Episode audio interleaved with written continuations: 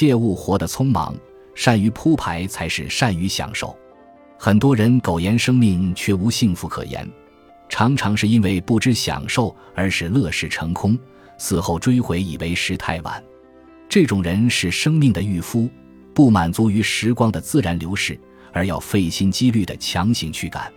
他们妄想一天之内就吞下也许终生都难消化的美馔，他们超前享乐，欲知年华，由于操之过急，转眼之间就得面对凋零。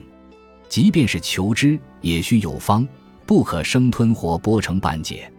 岁月悠悠，喜庆有限，享乐已缓。做事应速，业绩成功为好，享乐过后极了。